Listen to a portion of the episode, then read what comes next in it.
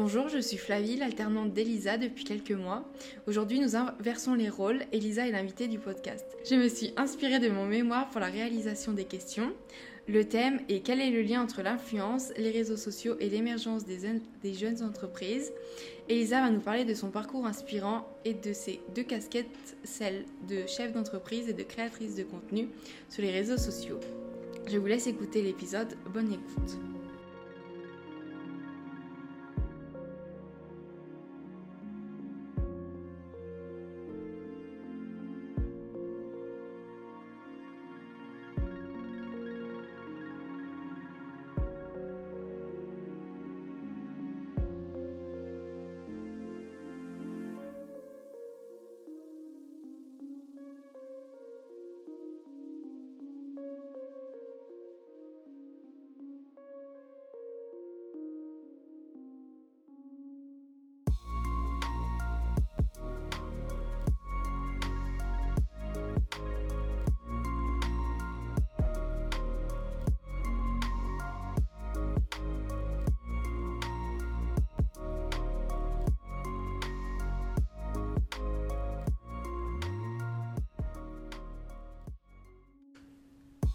Bonjour et bienvenue chez Inspire Mind, parlons vrai.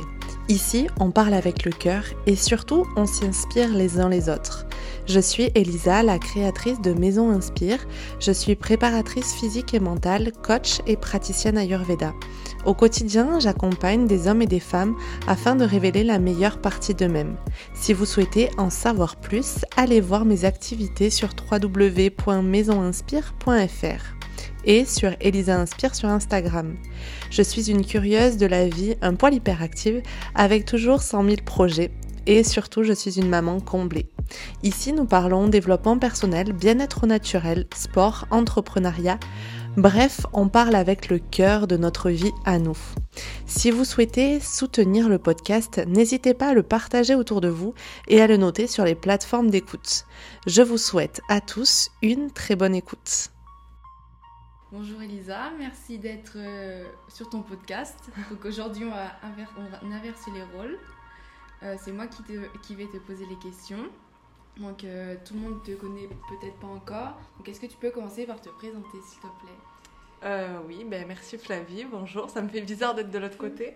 Je m'appelle Elisa Riotor, je suis coach sportif préparatrice physique de métier et puis depuis un an bientôt, ou un an maintenant, j'irai, j'ai ouvert la maison Inspire, dans laquelle je propose des euh, massages, massages ayurvédiques, euh, voilà, un centre bien-être orienté sur le bien-être. Et je suis la jeune maman de Louise, qui va avoir deux ans en octobre. Euh, je vis à Clermont-Ferrand et je suis originaire du beau plateau de l'Aubrac. Merci. Et est-ce que tu peux nous expliquer un peu ton parcours? Alors, je vais commencer par euh, le tout début, donc euh, primaire très bien. Le collège, euh, j'étais dyslexique, j'étais dyslexique, pardon, ça se passait pas très très bien à l'école. Et en cinquième, je rentre en sport-études. Et en sport-études, ça a été vraiment la révélation. Je suis rentrée en sport-études athlétisme donc. Et là, je découvre une passion pour le sport, même si enfant, je faisais déjà pas mal de, foot, ouais, de judo, euh, d'équitation aussi, mais vraiment l'athlétisme est la grosse révélation pour moi grâce à un entraîneur absolument génial qui m'a appris énormément. Et en fait, euh, en sport-études, le deal, c'est d'avoir plus de 12 en moyenne générale, sinon tu quittes le sport-études. Donc euh, moi, je commence à développer des qualités de travail assez énormes euh, parce que ben, le soir, tu es à l'entraînement, le matin, tu as de l'entraînement, le week-end, tu es en compète et du coup, euh, ben, tu es très, très, très, très souvent pas à la maison ou pas pour tes études. Donc en fait, je travaille au max dès que je peux pour vraiment combler mes lacunes. et fin de, ouais, fin de cinquième, je dis à mes parents, ben, écoutez, je veux, être, je veux travailler dans le sport. Donc au début, quand tu es au collège, tu connais que le métier de prof de PS. Et en fait, j'ai un grand cousin, euh, Hugues, qui, euh, joue à, haut niveau à la SM Rugby. Au départ, il est chez les jeunes et un jour, il va jouer euh, en Lozère ou en Occitanie. Et je vais le voir et je me rends compte en fait que dans l'équipe adverse de mon cousin, il y a une préparatrice physique femme qui est relativement jeune et en fait qui s'occupe de leur faire euh, l'échauffement, l'entraînement, etc. Et moi je pense que j'ai 13-14 ans, je descends sur le terrain, je vais la voir et je lui dis ça s'appelle comment ton métier? Enfin vraiment c'est la grosse révélation et là elle me dit préparatrice physique. Je remonte dans les tribunes et je dis à mes parents mais vous voyez cette nana? Dans quelques années c'est moi. Donc là, ça a été vraiment ma motivation pendant euh, toutes mes années d'études. Cependant, pour mes parents, clairement, à 14 ans, enfin, moi, mes parents, ils sont euh, commerçants, euh, que ce soit dans le commerce de bétail ou en hôtellerie-restauration. Autant te dire quand, quand tu leur dis, ben, je veux travailler dans le sport, ben, Lisa, le sport, c'est un loisir, c'est pas un métier, quoi. Donc, il a vraiment fallu cravacher pour ça. suite à ça, ben, je rentre au lycée, je continue le sport-études.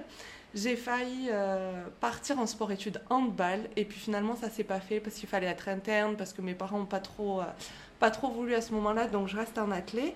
Je passe mon bac littéraire, c'est très très très très laborieux.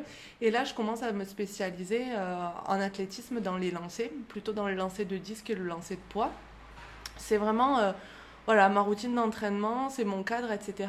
Mais je pense qu'à ce moment-là, je passe un petit peu du côté obscur, euh, dans le sens en fait où euh, je me réfugie énormément dans le sport parce qu'au niveau euh, scolaire, c'est pas le top parce que j'ai pas véritablement d'amis hors l'athlé. Et du coup ben voilà il y a quand même un gros refuge là. Je pense qu'on en parlera aussi plus tard par rapport à mes troubles du comportement alimentaire. C'est aussi une année où c'est le lycée, c'est vraiment une année compliquée. Finalement, j'obtiens mon bac, je rentre à la fac. À la fac, donc euh, STAPS, euh, fac de sport. Et là, ben, je me spécialise euh, en prépa physique, prépa mentale. Et là, mais vraiment, c'est les trois meilleures années de ma vie. amicalement, je m'éclate parce que je me trouve vraiment des, amis, des sœurs. J'ai deux copines, c'est vraiment mes sœurs. Euh, je rencontre aussi euh, mon futur mari, même si on n'est pas marié, qui veut pas se marier, mais voilà, maintenant c'est le père de ma fille, donc bon, on peut presque l'appeler comme ça.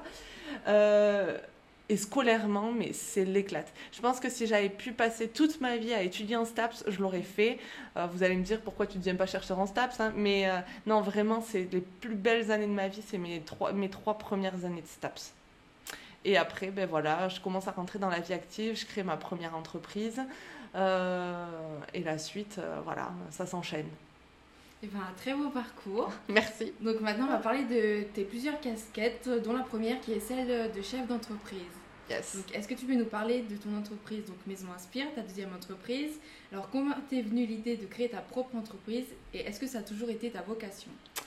Euh, ben, comme euh, je viens de l'expliquer, ma première vocation de départ, euh, non, parce que moi au départ je voulais travailler dans des clubs, dans des clubs, pas les clubs salles de sport, dans vraiment des clubs sportifs.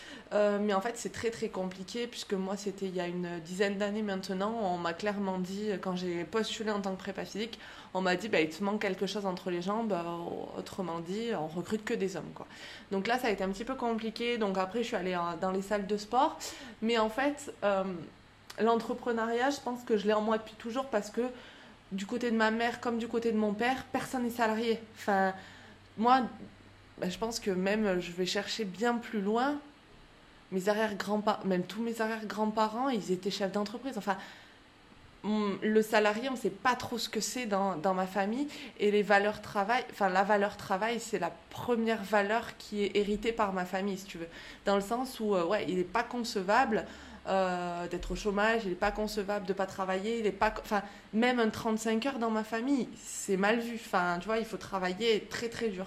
Donc en fait, je pense que les valeurs travail, elles, elles sont et les valeurs de chef d'entreprise aussi. Cependant, moi, euh, pour ma part, j'avais pas imaginé les choses comme ça, et je pense que euh, la prépa physique, ça reste mon cœur de métier et je me revendique préparatrice physique parce que c'est mon métier de base et c'est mon métier passion. C'est vraiment euh, ce qui me fait vibrer. Et tu vois, je suis encore en train de lire des, livres de biomécanique, des livres de préparation physique, alors qu'aujourd'hui, ça représente 5% de mon métier. Donc en fait, euh, voilà. Euh, pour revenir vraiment à ta question de chef d'entreprise, en fait, l'idée, elle est venue assez naturellement. Lorsque j'ai eu un accident de rugby, c'était lors de ma deuxième année STAPS, je me casse les vertèbres, euh, les vertèbres cervicales, et je me retrouve euh, pendant plusieurs mois. Et là, j'ai dit, mais en fait, tu as passé deux ans à acquérir des connaissances qui sont ton métier passion, qu'est-ce que tu vas en faire? Et c'est là que je crée mon compte Insta, euh, le premier qui s'appelle Motive Bouge, la motivation pour bouger. Et de fil en aiguille, euh, les gens me demandent des conseils et je me dis, ben, si tu donnes des conseils, tu vas peut-être pas pouvoir les donner gratuitement toute ta vie. Donc en fait, il y a une notion de business qui commence à s'installer comme ça et ça vient très très naturellement. D'accord, merci. Et est-ce que tu peux nous dire, euh, c'est pour toi, qu'est-ce que c'est une semaine type? Euh, Une semaine type, euh, vu le nombre de casquettes que j'ai, il n'y en a pas vraiment. Mais j'ai maintenant, je donne des cours. Donc je donne des cours, ça peut me prendre à peu près une dizaine d'heures par semaine. Donc je donne des cours à l'université. ça me prend une dizaine d'heures par semaine. Ensuite, j'ai tout ce qui va être le coaching perso, ça va être 5-6 heures. Euh, le coaching collectif, ça va être une dizaine d'heures, une dizaine d'heures de massage. Euh, je vais avoir aussi euh, tout ce qui va être communication, comptabilité, tout le, back-office de mon entreprise qui va me prendre 5-6 heures. ensuite, qu'est-ce que j'ai? Ben, J'ai la casquette aussi de micro-influente, ou du moins, voilà, ce travail sur les réseaux sociaux, la création de contenu, etc qui me prend bien trop de temps par rapport à ce que ça, ça me génère. Mais ça, vraiment, c'est des questions de business. Et je pense qu'au un an de mon entreprise, il est vraiment temps de me poser les questions de qu'est-ce qui me rapporte, qu'est-ce qui me rapporte pas. Et euh, même s'il y a des lois de gestion du temps qui disent que 80% euh, de tes revenus, c'est que 20% de tes actions. Malgré tout, je pense qu'il faut que je repense un petit peu tout mon business plan et que je vois ce qui marche et ce qui marche pas pour me concentrer sur l'essentiel. Parce que, euh, ben voilà, physiquement, biologiquement, je peux pas travailler 80 heures par semaine, m'occuper de ma fille et aller courir et continuer à vaquer à mes occupations. Donc maintenant, on va parler de ta deuxième casquette, c'est d'influenceur. Euh, alors, comment tu as commencé donc quand tu as été euh, blessée. oui, blessé, merci.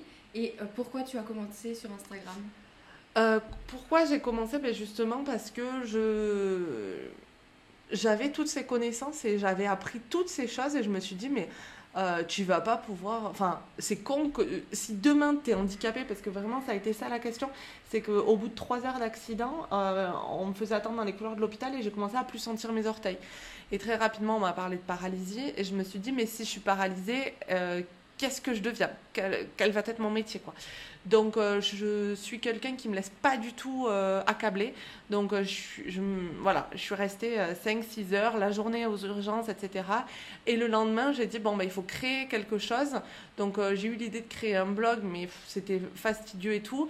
Instagram en 2014, c'était le tout, tout, tout départ. Donc j'ai dit, allez, feu, on lance un compte Insta. Quoi. Et donc j'ai lancé ce compte Insta. Donc au début, ça a été vraiment pour partager des contenus gratuits. C'était des petites images que je trouvais sur Internet, que je déviais, euh, des petites illustrations que je trouvais moi-même et que je faisais moi-même avec Paint. Enfin, tu vois, c'était des trucs, mais à des années-lumière de ce qu'on peut faire aujourd'hui. Mais du moins, euh, c'était ma manière de transmettre les choses. Donc au début, tu es suivi par 4-5 personnes, ton entourage, puis progressivement, tu, euh, ça va chercher un petit peu plus loin, c'est partagé, on parle de toi, puis au bout d'un moment, j'ai commencé à faire des programmes gratuits. Bon, clairement, ça c'était pas la bonne idée, puisque quand c'est gratuit, les gens s'en foutent, donc font pas les choses pleinement, donc voilà. Euh, donc j'ai commencé à hum, créer ma, structure, mon auto-entreprise pour venir pouvoir facturer les gens, etc. Et en fait, euh, crescendo s'est monté jusqu'à ce que je rentre à l'école de commerce c'est pendant 3 ou 4, 4 ans. Euh, j'ai fait les deux. J'ai eu mon compte Insta, euh, je bossais à côté en salle de sport, je faisais des, des extras dans des clubs sportifs, etc., euh, etc. Et j'avais ben, voilà, ma micro-entreprise en plus. Et en fait, quand je me suis dit, ben, allez, lance-toi à 100% dans l'entrepreneuriat, je me suis dit, il faut que tu retournes à l'école pour essayer d'acquérir les connaissances de gestion d'entreprise. Parce que même si dans ma famille, tout le monde était chef d'entreprise, je me suis dit, tu ne peux pas hum, enfin, on est dans des sociétés à l'heure actuelle, tu vois, 2018-2019, où euh, tu peux pas, tu peux pas ne pas avoir des connaissances en communication, tu ne peux pas pas avoir des connaissances en comptabilité, etc. Moi, en fac de sport, on m'avait appris à être une bonne coach et ça s'arrêtait là. Quelques notions de compta, mais pas plus, tu vois. Et euh, donc, grâce à cette école de commerce euh, qui avait un gros penchant sur la communication, j'ai repensé toute la stratégie, toute la ligne éditoriale de, de Motif Bouge. Euh, et donc euh, voilà, j'ai commencé à m'afficher un petit peu plus, à faire des vidéos. Ensuite, je suis rentrée sur une plateforme euh, de vidéos en ligne bien avant le Covid. Et en fait, tu vois que mes deux casquettes, elles sont intimement lié. C'est qu'en fait, l'influence, elle est venue après parce que mon compte Insta, j'ai partagé, j'ai partagé du contenu gratuit, j'ai essayé d'accompagner les gens. Donc au final, ma communauté, elle augmente. Et une fois que ma communauté, elle augmente, il y a des marques qui veulent travailler avec moi, je veux travailler avec des marques. Et enfin, voilà, cette création de contenu, elle commence. Après, de là à dire que, oui, le terme, c'est influenceuse. Mais euh, en fait, je me rends compte qu'il y a beaucoup de gens qui me suivent et qui font du sport à travers mes réseaux sociaux, mais je les incite peut-être pas à faire du sport. Mais par contre, ils kiffent me regarder faire du sport et m'encourager. Et à côté de ça, euh, moi, je vais... Euh, je vais m'inspirer d'autres personnes sur les réseaux. Et si je me dis, ben, si j'ai couru ce matin et j'ai posté des vidéos et j'ai donné envie à deux personnes sur mes 10 000 qui ont été courir, mais c'est déjà énorme, quoi. Et donc, en fait, c'est plus une aspiration qu'une influence, je pense. Et qu'est-ce que tu aimes et, ce, et qu'est-ce que tu n'aimes pas faire sur cette plateforme? Euh, qu'est-ce que j'aime? Alors, c'est le partage. Euh, vraiment, clairement, euh, j'adore. Alors, moi, il n'y a jamais de culpabilité et je ne cherche pas à faire culpabiliser les gens. Il y a quelques jours, j'ai parlé ben, voilà, des troubles du comportement alimentaire, que c'était encore dur pour moi de m'en sortir, etc. Donc, en fait, le but, c'est de partager mon état d'esprit du moment et ce que je pense et dans voilà, mon cheminement perso. Après, moi, le but, c'est pas de les faire culpabiliser. C'est pas de leur dire, ben, moi, cette semaine, j'ai couru cinq fois cette semaine et toi, t'as pas couru, ben, t'es une mauvaise personne parce que tu cours pas. Clairement pas. Le but, vraiment, c'est de partager, d'inspirer, d'encourager et de créer une belle communauté. Après, ce que j'aime pas, c'est que ça reste une, une plateforme euh, d'apparence, enfin, mais comme tous les réseaux sociaux, dans le sens où tu montres que ce que tu veux montrer. Euh, tu as le côté où il faut toujours que tout soit beau Enfin, tu vois, si ta photo, elle est pas belle, si t'as pas d'engagement, si t'as pas de like, eh ben, ça veut dire que l'algorithme, il te redescend. Et ça, je trouve ça euh, très, très dur, très ingrat. Et euh, je pense que la vie est assez dure. Et on n'a pas besoin des réseaux sociaux pour, en plus, euh, vraiment... Ouais, taper sur la tête des gens quoi. Ça c'est un petit peu dur pour moi. Et après l'autre chose ça va être ces fausses marques et ces faux ces faux comptes, tout, tout, tout ce faux qui existe dans les réseaux sociaux. Alors, euh, même si moi, j'essaye d'être le plus loin possible de tout ça, c'est vrai que voilà, c'est quelque chose qui peut être compliqué à gérer. Et je pense pour les jeunes générations ou pour les générations anciennes qui viennent sur les réseaux sociaux tardivement, euh, c'est cette image qui, peut être difficile à, gérer. Oui, je comprends. Ouais. Mais d'ailleurs, j'avais fait un épisode là-dessus sur Instagram. Et euh, c'est vraiment des limites parce que je pense que ça peut, ça peut assez facilement nous détruire et ça peut très facilement ouais, créer de, grosses frustrations. Et euh, c'est pas pour rien, je pense qu'on en revient, mais les troubles du comportement alimentaire, il y en a de plus en plus. Alors c'est cool parce que, enfin non, c'est pas cool qu'il y en ait de plus en plus, mais c'est cool qu'on libère la parole sur tout ça. Mm. Mais à la fois, je pense que, et clairement, les réseaux sociaux en ont plus que leur place là-dessus, quoi. Enfin, vraiment, c'est de la faute des, enfin oui, c'est de la faute des réseaux sociaux. Si les gamines, euh, elles sont, et les gamines et pas que les gamines, mais mm. tu as toujours envie de la minceur, tu vois que de la minceur et euh, et on a chacune nos morphologies, chacun et chacune nos morphologies, on est tous différents et je pense qu'à un moment, il faut accepter ça, quoi. Mm. Donc oui, euh, donc on va revenir sur, ton, sur ta pause des réseaux sociaux en décembre. Ouais. comment te sens-tu après cette pause aujourd'hui? Euh, je pense que chasser le naturel, il revient au galop, clairement. Mes efforts, euh, donc j'ai coupé pendant trois semaines, je crois. Ouais, Deux, semaines sur presque trois. Et au bout de trois semaines, je pense que des vieux mécanismes étaient revenus. Euh, je m'interdisais le matin et le soir d'aller sur les réseaux dans mon lit. ça, c'est très, très, très, très vite revenu. Enfin, il faut aussi dire que mon mec a des horaires décalés, donc euh, il arrive très souvent que je sois seule le matin ou le soir. Donc quand tu es dans ton lit et que tu es tout seul, ben voilà, tu peux scroller un petit peu malgré tout, là, j'essaye vraiment de réduire mon temps d'écran. Et euh, ben ça, c'est aussi grâce à toi qui m'a permis voilà, d'automatiser beaucoup de choses sur les réseaux sociaux. Ou dans le sens où maintenant, ben, des fois, ben, je partage pas tout. Euh, je fais pas de story pendant un jour où je partage pas. Enfin, c'est pas grave. Et je me mets beaucoup moins la pression par rapport à ça.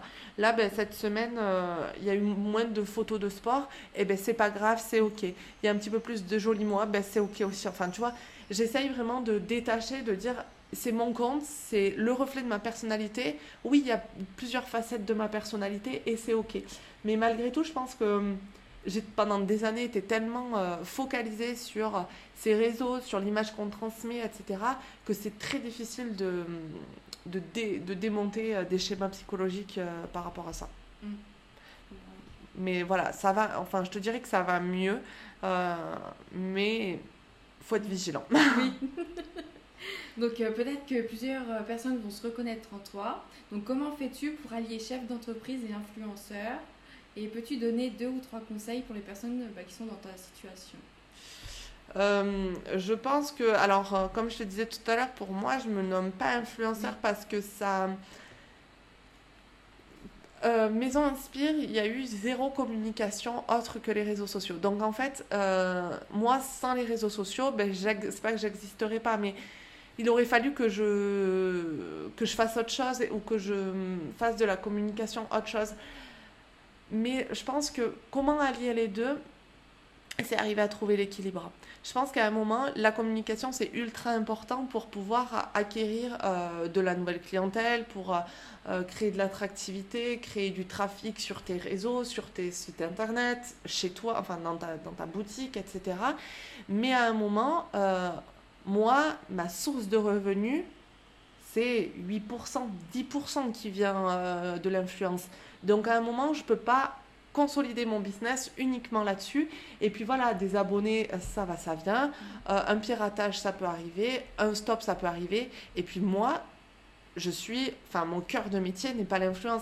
Je ne suis, me suis pas levée un matin où j'ai pas fait des études pour devenir influenceuse. Donc vraiment, pour moi, c'est n'est pas ça. Par contre, je pense que euh, allier la communication sur les réseaux par rapport à un statut de chef d'entreprise, de sportif, de maman, etc., je pense que c'est la transparence, euh, l'authenticité et le partage. Je pense qu'à un moment, il faut que tu sois en accord avec toi-même, avec tes valeurs, et que tu te dises, mais j'ai pas une carte à jouer. Je vais pas courir un marathon parce que c'est à la mode pour gagner des abonnés. Je vais pas euh, faire une photo de yoga devant mon rideau lumineux parce que euh, je sais que c'est des photos qui sont attractives. À des moments stratégiques pour faire de la publicité utiliser les réseaux sociaux pour faire de la pub, oui, ok. Mais dans, euh, dans la vie quotidienne, je pense que même les marques avec lesquelles je travaille, elles aiment, c'est ma transparence, c'est mon côté authentique. Les personnes qui me suivent, c'est pour avoir cette authenticité. Et euh, tout simplement, ouais, c'est c'est être transparent, être authentique, être dans le partage et euh, juste que les gens qui te connaissent, tes amis, enfin, moi, ça me fait trop rire parce que mes amis, elles me disent, mais j'ai l'impression de, Enfin, je pars en vacances avec toi ou je, regarde tes stories, c'est exactement la même personne. Et en fait, c'est ça qui est cool. Et je, ça, je, ça sera, enfin, je serai intransigeante là-dessus. Et pareil pour mes clientes qui viennent à la maison Inspire, elles viennent, elles m'ont en consultation, elles m'ont en story ou on va boire un, coup ensemble en ville. C'est pareil. Enfin, voilà, c'est la même personne. Et vraiment, c'est l'authenticité, la clé pour trouver. Euh, voilà, pour, euh, pour faire ce package. Eh ben, merci pour toutes tes réponses. Et qu'est-ce qu'on peut te souhaiter pour la suite? Euh, Qu'est-ce qu'on peut me souhaiter pour la suite? Euh, De la réussite, j'espère. ouais, bah, écoute, que Maison Inspire continue de grandir, que mes projets continuent de grandir. Il y a des nouvelles choses qui arrivent à la rentrée. Après, je pense que ce qu'on peut me souhaiter quand même, c'est d'arriver à trouver l'équilibre entre tout ça parce que c'est pas toujours évident à, à tout concilier. Mais ouais. Et eh ben, belle réussite et puis bon courage pour la suite. Merci. ah, j'avais oublié de te poser une question. Alors, peux-tu me dire, euh, si tu étais une fleur, laquelle tu serais? Euh, si j'étais une fleur, je pense que je serais une rose, euh, tout simple. Alors oui, avec mon accent, ça fait rose. c'est le deuxième prénom de ma fille, la Rose. J'en ai une tatouée sur le bras qui a les initiales de mes parents dessus et de ma sœur. Euh, ouais, pour moi, la rose, c'est le côté. Euh, c'est l'inspiration, c'est le côté entre relié à la terre et ouvert vers le ciel. C'est aussi tout ce qui va être la sensualité, la féminité. Et d'ailleurs, c'est pour ça que ça se retrouve sur le logo de Maison Inspire. Euh, si tu étais un animal? Si j'étais un animal, bah, je pense à un papillon. Pareil, je l'ai en tatouage, c'est pas très original. Euh, ouais, parce que le papillon, pour moi, c'est la métamorphose. Et surtout, euh, dès que je vois un papillon, c'est euh, le clin d'œil des personnes qui sont à enfin, dans l'au-delà. Donc, j'ai mes grands-parents, j'ai des personnes qui sont proches, enfin, qui me sont chères, qui sont plus là. Mais voilà, c'est leur petit clin d'œil. Donc, et pour moi, ouais, vraiment, c'est la renaissance, la métamorphose. Si tu étais un lieu Si j'étais un lieu, c'est difficile de dire lequel. J'en ai deux qui me viennent en tête. Les deux sont sur l'Aubrac. Euh, le premier, c'est ce que l'on appelle la Sentinelle, pas loin de Nasvinal, où euh, c'est une, en haut d'une montagne, il y a le Christ et la Vierge. C'est un, lieu qui est très très riche, où vraiment tu sens l'énergie dans tes pieds et tu es relié à la terre. Euh, et pour moi, ça, c'est un endroit où tu te sens vraiment invincible. Et la deuxième, c'est de l'autre côté de Nasvinal, là où mon papa est en train de retaper un bureau. Et euh, pareil, ben, tu es en haut d'une montagne, tu as une vue à 360 degrés et tu es. Euh, ouais, c'est. Ça te prend au trip, quoi. Vraiment, euh, il se passe des choses assez extraordinaires et ça reste un plateau. Donc, tu es aux 80, tu vois des centaines de kilomètres autour et tu sens la puissance des lieux. Et pour terminer, si tu étais une couleur? Une couleur, je pense, euh, le bleu ou le vert. Euh, c'est mes couleurs d'enfance, c'est les couleurs que j'ai toujours aimées. Et euh, pour moi, ben, le bleu, c'est à la fois la couleur de la vie, que ce soit de l'eau, du ciel, etc. Et le vert, c'est la couleur de la terre. Donc voilà. après, depuis quelques années, j'ai une couleur favorite qui est le bleu canard. Donc ça fait un bon compromis entre les deux, on va dire. voilà. Merci pour toutes tes réponses. Merci Flavie. Merci d'avoir écouté cet épisode et j'espère qu'il vous aura plu. Nous avons parlé de son parcours inspirant et des différentes casquettes qu'elle a. S'il vous a plu, n'hésitez pas à le partager autour de vous. Il est temps pour moi de, vous dire au revoir. À l'heure où ce podcast sortira, je serai avec Elisa pour mes dernières heures.